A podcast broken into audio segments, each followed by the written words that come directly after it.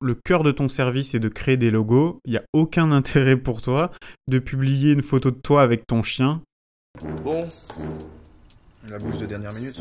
Je prends. C'est génial. Les gars, là, vous m'avez bluffé, hein Tu n'as aucun amour propre. Bonjour à tous et bienvenue dans ce premier épisode de Dessin Podcast. On va parler de portfolio. Cet épisode sera découpé en deux parties. La première partie dans laquelle on donnera la définition d'un portfolio, où je t'expliquerai pourquoi il est important de nos jours d'avoir un portfolio, et enfin les méthodes de diffusion de ton portfolio. La deuxième partie qui sortira la semaine prochaine portera essentiellement sur la construction du portfolio. Un portfolio, c'est un document imprimé ou digital qui va rassembler l'ensemble de ton travail et euh, qui va être l'outil indispensable pour montrer ta crédibilité en tant que professionnel et aussi ton savoir-faire, que ce soit à un nouveau client ou potentiel client ou bien à un futur embaucheur. C'est un peu ton CV créatif qui va te permettre de mettre en avant certains aspects de ta créativité pour justement être choisi parmi plusieurs candidats ou bien euh, plusieurs euh, entreprises si jamais tu fais un appel d'offres. En plus de nos jours, c'est super important parce que un consommateur va choisir un produit en fonction de la qualité de celui-ci, et bien c'est exactement la même chose avec toi. Les deux personnes qui seront en face de toi, que ce soit un employeur ou un futur client, voudront vérifier la qualité pour t'embaucher ou bien passer à la caisse pour tes services de créateur. Ton portfolio, ça va être ton CV créatif qui va te permettre de montrer ce que tu as dans le ventre.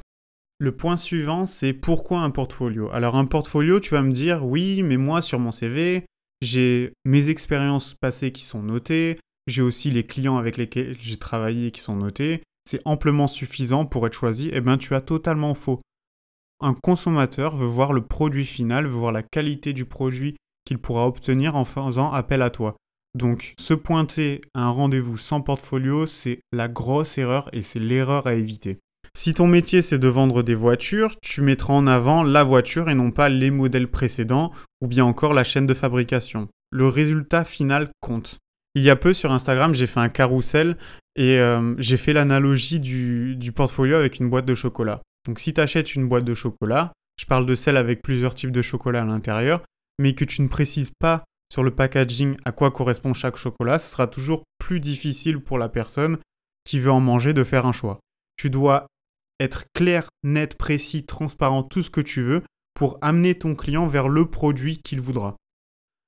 Maintenant, on va parler du format. Ça peut être super compliqué de, choisir le format de ton portfolio parce que tu peux très bien l'imprimer, tu peux faire un PDF sur un iPad, tu peux juste faire un site web ou bien héberger tous tes, tous tes projets sur un site comme Behance.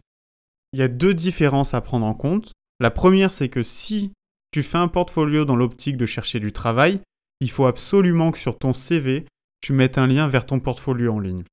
Par la suite, si ton potentiel employeur te recontacte pour un rendez-vous, il est super important d'avoir une version hors ligne de ce portfolio que tu pourras amener lors de l'entretien, que ce soit un PDF sur l'ordinateur ou bien une version imprimée. Maintenant, si tu es un professionnel indépendant, il va falloir montrer ton travail sur une plateforme en ligne car celle-ci pourrait être une source d'acquisition de nouveaux clients. Lors d'un rendez-vous client, tu peux très bien imprimer des plaquettes commerciales ou bien choisir un projet de ton portfolio qui a un rapport avec la demande du client.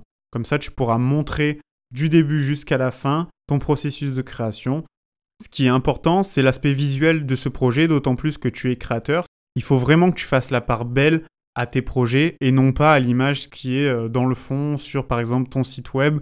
Moi, je, privilégie vraiment des couleurs claires et ensuite euh, des images colorées pour présenter tes projets. Tu dois en gros, amener l'œil de ton client vers le projet et non pas faire l'inverse, ne pas le perdre dans tout un fourmillement d'informations qui pourrait être autour. Tu dois vraiment aller à l'essentiel. Concernant la méthode que tu pourrais utiliser pour diffuser ton travail, il n'y a pas de réponse précise, tu dois seulement adapter ton portfolio à ce que tu veux obtenir. Fais très attention au médium que tu vas choisir. La plateforme que tu vas choisir pour promouvoir ton travail sera en lien avec la qualité des requêtes que tu vas recevoir. Énormément de, graphistes qui reviennent vers moi en me disant oui, je, publie régulièrement des posts sur Twitter pour promouvoir mon travail, pour avoir de nouveaux clients, et la plupart des gens reviennent vers moi et demandent du travail gratuit. Bien évidemment que sur ces plateformes-là, tu ne pourras pas avoir un client de qualité. Un autre moyen de diffuser ton portfolio, ça va être une newsletter. Tu es professionnel indépendant depuis un certain temps et que tu as réussi à construire une certaine euh, base de données d'email, tu peux très bien, dans une euh, newsletter mensuelle, promouvoir un nouveau projet que tu as réalisé la semaine d'avant. Tu peux mettre en avant le professionnel avec qui tu as parlé et très bien utiliser euh, un témoignage de sa part. Voilà, cet épisode est terminé, c'est seulement la première partie, n'oublie pas, la semaine prochaine on discutera de comment construire son portfolio. J'espère que ça t'a plu et n'hésite pas à me faire des retours. Si tu n'aimes pas ce type de format, si tu préfères que ça soit plus écrit, comme je vous l'ai dit dans l'épisode pilote, c'est quelque chose que je veux qu'on construise ensemble. Si tu veux suivre mes aventures sur Instagram, ça se passe à arrobas-du-bas dessin-du-bas. Dessin, ça s'écrit D-E-2-S-E-I-N. J'y publie régulièrement des astuces sur le graphisme et le marketing sous forme de carrousel. N'hésite pas à t'abonner. Et puis je te dis à la semaine prochaine. A plus